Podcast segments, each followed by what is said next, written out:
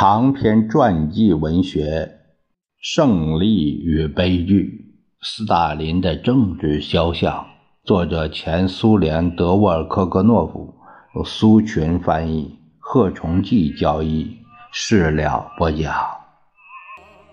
夜色多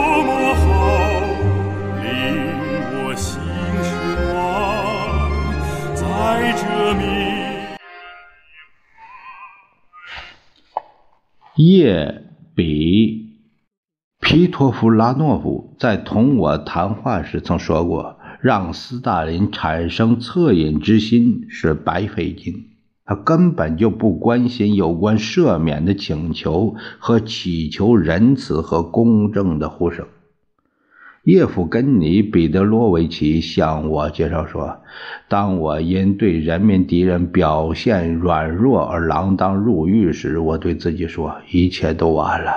内务人民委员部领导成员中的任何一个人被捕后都不会活着离开列夫尔托沃区。”侦查员，后来的作家舍伊宁。同我关在一间牢房里，我在一天天等待着悲惨结局的同时，也在苦苦的寻找出路。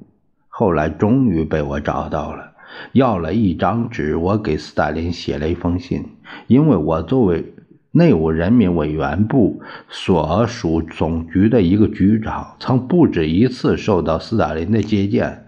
我在信里既没有提出任何要求，没请求宽恕我，也没请他手下留情，只写了我对完善我们的反间谍工作的一些原则性设想。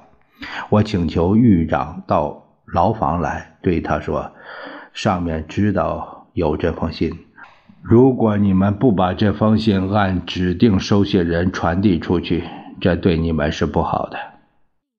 叶夫根尼·彼得洛维奇接着说：“后来有人对我说，向斯大林汇报了有关这封信的事情。他打电话给我们部门，并问皮托夫拉诺夫为什么坐牢。人们做了回答。斯大林沉默了一会儿，对着话筒说：‘请你们把他放回去工作。’”看来这个人并不笨，几天后居然把我放出来了。斯大林做这样的事只需说几句话就行了。可是我知道，我只是迎合了独裁者的心理，因为我并没有像所有人那样恳求饶恕，而是提出了主张和新的方案。在总书记的秘书处里，有些人专门负责分析人们写给他的信件。有时，工作人员把来信的综合材料和他们认为最有意义的信件呈送给斯大林，向他汇报过有关杰出的生物学家、遗传学家、植物学家和地理学家——苏联科学界的骄傲。尼伊瓦维洛夫向中央呈递报告的事情，他知道逮捕米叶科利佐夫的情况，他因科利佐夫《西班牙日记》而看中他，并于1937年会见过他。有人还向斯大林谈过身在遥远的科雷马河畔劳改营的谢帕。科罗廖夫写来的信，这样的信真是不胜枚举。然而，这些常常是激动人心的信件，却绝对未曾打动过斯大林。他认为，人们受苦是不可避免的，痛苦是对进步、对达到伟大目标的运动，是对建设新社会道路上成就所付出的合乎规律的代价。伟大的思想，斯大林相信这一点。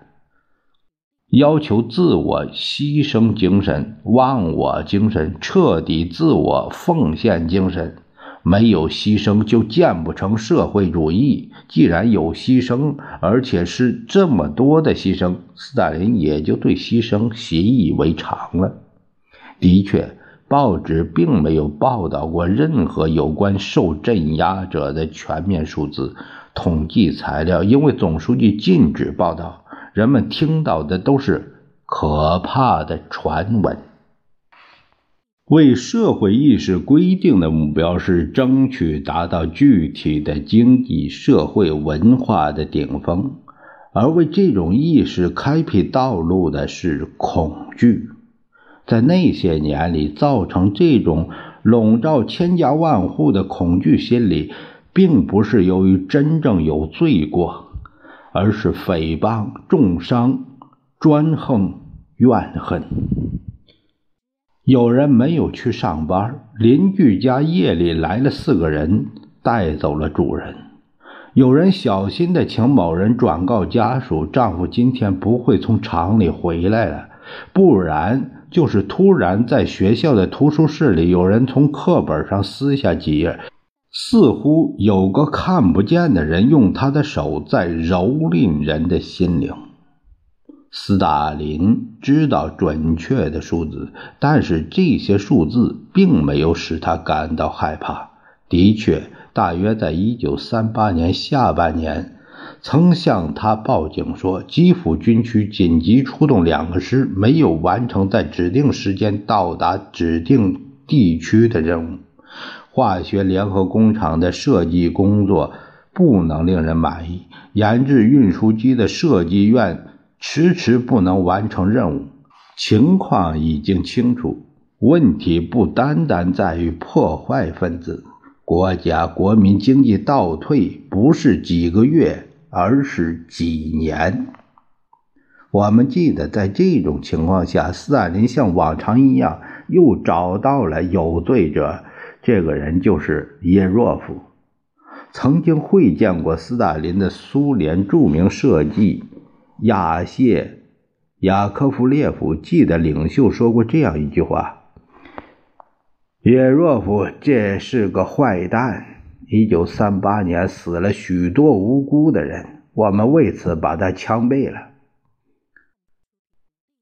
被捕的政治局候补委员波斯特舍夫、卢祖塔克、丘巴尔埃赫，除了其他罪行外，还被认定犯有灭绝布尔什维克干部罪行。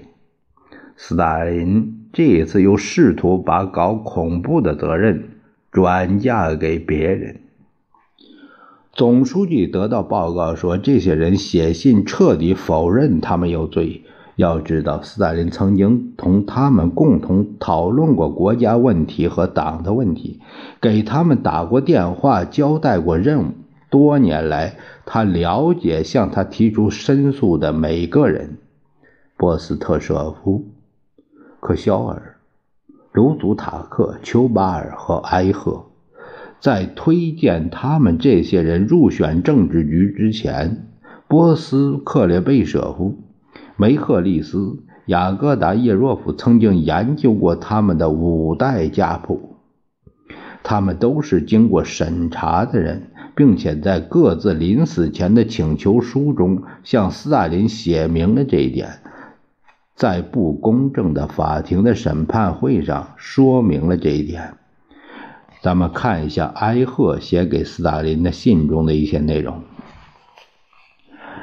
我现在正走向我一生中最屈辱的时刻，走向我真正对党和您犯下严重罪过的时刻。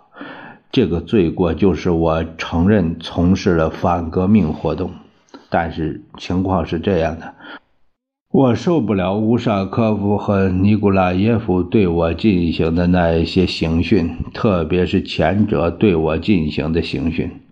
他知道我被打断了肋骨，尚未长好，于是就利用这一点，在审讯时弄得我疼痛难忍，迫使我自欺欺人，用我的口供自欺欺人。我请您，恳求您重新审理我的问题，不是为了饶恕我，而是为了揭露全部可恶的陷害活动。由于我的软弱和有罪的诽谤，这种陷害活动像毒蛇一样缠住了那么多人。我任何时候既没有背叛过您，也没有背叛过党。我知道，我是因为党和人民的敌人搞卑鄙可憎的阴险活动而死去的。敌人制造阴险行动是针对我的。斯大林在看埃赫的信时，不会不知道阴险活动是他自己党和国家的首脑干的。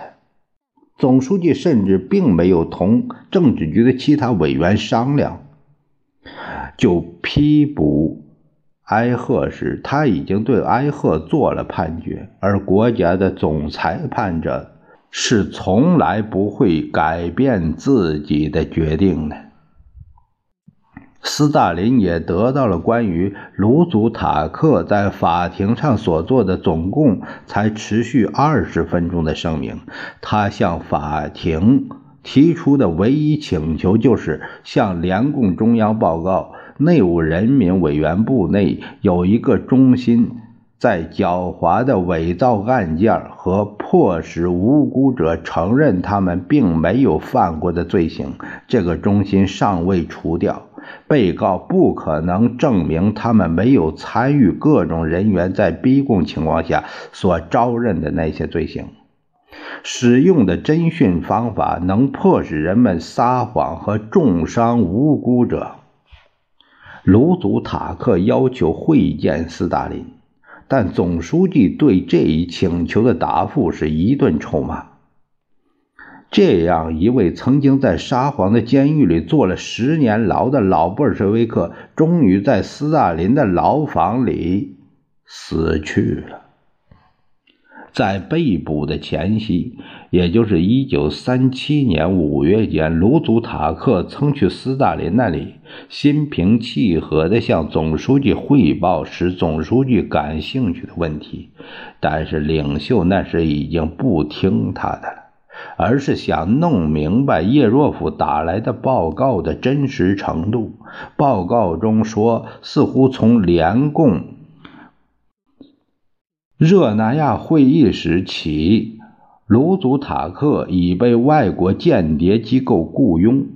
看来，卢祖塔克在担任联共中央监察委员会主席和苏联工农检察人民委员，以及在近期担任人民委员会副主席期间，就同托洛茨基分子保持联系。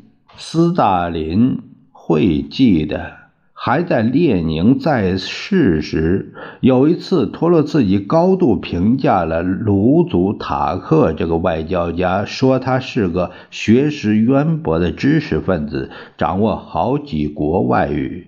于是，立即就毫无疑问了。当日晚间，在签署苏联政府致参加北极探险人员的贺电时。斯大林在其他人中间还看到了卢祖塔克的签名。迟疑片刻后，总书记亲手勾掉了这个名字。次日，即一九三七年五月二十四日，斯大林口授了向中央委员发出的函询投票的通知书文本。内务人民委员部机关确凿查明，米图哈切夫斯基和杨卢祖塔克是德国法西斯间谍。苏联杰出的军事统帅和卓越的国务活动家，列宁教育出来的布尔什维克，就这样按照斯大林的意志，同时陷入悲剧。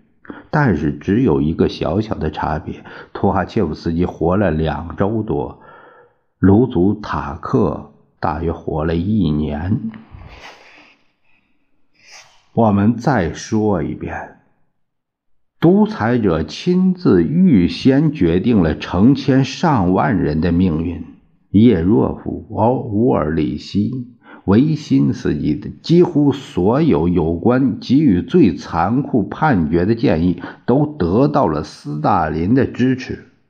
我已经写了，斯大林有时干脆口头上说同意，但是十分经常的是，他竟然也会宽容到把自己的大名留在一纸骇人听闻的讣告上。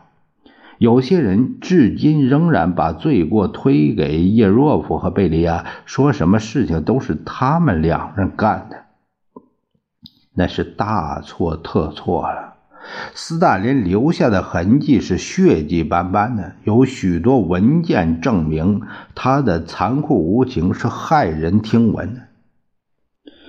我们看看其中一些事例吧。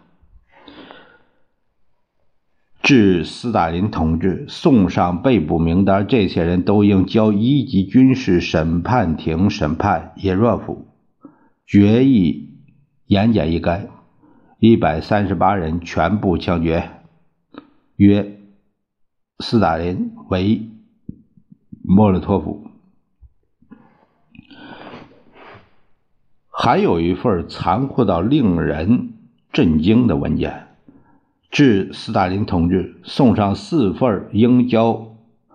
法庭审判的名单，请批准，分别为三百一十三人、二百零八人，人民敌人家属十五人，军事工作人员二百人，请批准全部判处枪决。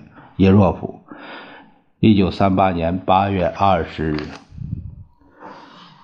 决定总是千篇一律，同意约斯大林为莫洛托夫。八月二十日。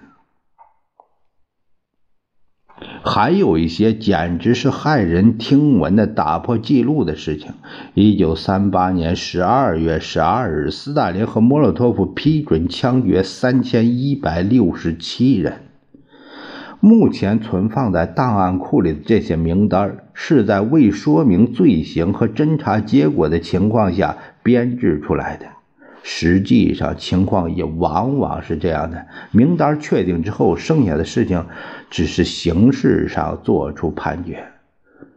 像此类血腥的统计资料可以无止境地列举下去，但是要知道，在这些名单文件的后面，是一些具体的人呐。